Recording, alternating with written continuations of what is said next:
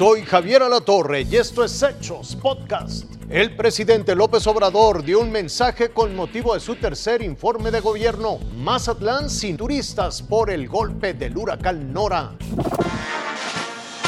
Fue en el recinto Benito Juárez de Palacio Nacional, donde acompañado por su gabinete legal y ampliado, el presidente Andrés Manuel López Obrador entró de inmediato en materia. Dijo que la transformación del país está en marcha y anunció cambios para el sector energético. La meta es que tengamos abasto público suficiente de energía eléctrica que no haya apagones y evitar en los hechos que los consumidores domésticos paguen la luz con tarifas más elevadas que las corporaciones empresariales y las grandes cadenas comerciales. Después calificó como un logro el combate a la pandemia. Se ha reducido considerablemente el número de hospitalizaciones y de fallecimientos por COVID. Hasta hoy hemos recibido 103 millones 296 mil 665 dosis de vacunas. El presidente presidente destacó el regreso a clases presenciales y dijo que la reactivación económica viene de la mano de la reapertura. La economía crecerá alrededor del 6%. La inversión extranjera en el primer semestre fue de 18.433 millones de dólares. La inflación se mantiene estable. El empleo aseguró comienza a recuperarse. Llegaron 4.500 millones de dólares de remesas, cifra récord que arrancaron aplausos. Récord histórico en remesas, récord histórico en inversión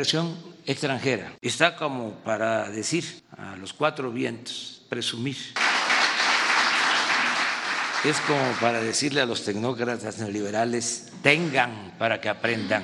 Gran pendiente la inseguridad. De 11 delitos considerados como de mayor impacto, solo tres han presentado aumentos. El feminicidio, que creció en 13%, la extorsión, que aumentó en 28%, y el robo en transporte público individual, que creció 12%.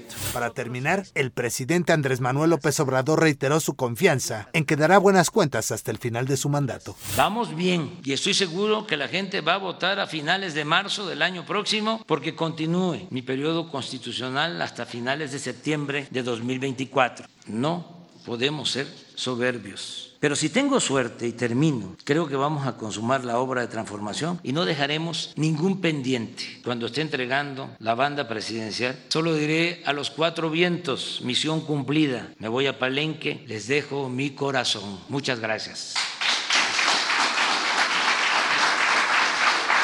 Daniel Sanjeado, Fuerza Informativa Azteca.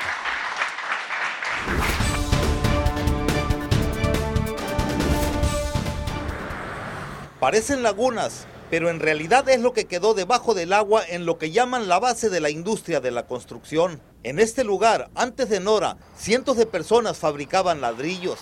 Aquello que mira es el horno, que, apenas salió, mide 4 metros para abajo el horno y lo más ve como 20 centímetros. ¿Todo esto es la ladrillera? Sí, todo eso que se ve para allá.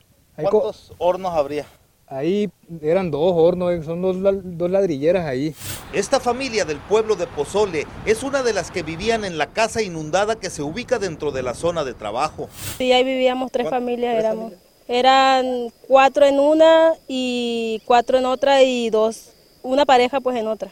¿Cuánto tardará para que bajes? Pues dicen que como unas, como unas cuatro semanas, porque todavía está corriendo el agua, pues todavía está entrando. Lograron rescatar solo estos tabiques de 15 mil que había, también algunas cobijas, ropa y enseres domésticos. Ahora duermen a la intemperie. Se inundó todo ahí, todo quedó en el agua. Ahí perdimos todo, se quedó todo inundado ahí. Las casas no tenemos ahorita ni, ni dónde dormir. Pues todo se acabó, está en el agua todo ahí. Ahorita que vaya para que vea ahí cómo está, ahí tenemos colgadas las cobijas. El drama por la creciente del río Presidio no termina en la sindicatura de Villonión. El agua bajó y las familias que se inundaron regresaron a sus casas. Ahí dieron cuenta de los daños. No, pues toda dañada. Los pisos se sumieron, la banqueta y tanto ascuarteada y animalitos que se ahogaron. ¿Cuántos se le ahogaron? Jugaron como unos 10. Aquí estaba un refrigerador y ese pues se echó a perder porque no jaló, pues. Y las puertas del cuarto, como son de madera, pues no se pudieron alcanzar a quitar. En Mazatlán hubo otra afectación económica. El crucero Carnival Panorama, que entraría por segunda vez, canceló su llegada a causa de los daños que dejó el huracán. Juan Muñoz, Fuerza Informativa Azteca. Esto fue Hechos Podcast.